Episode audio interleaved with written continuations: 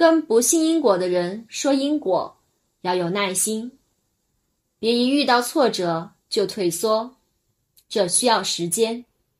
与佛法有缘之人说法，则教义使其弃入修行，就是因为对方能够了解并相信因果。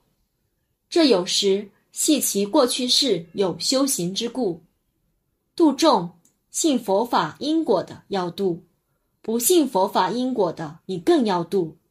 这如同选举一般，拉对方的人一票，等于自己得两票，功德更是殊胜。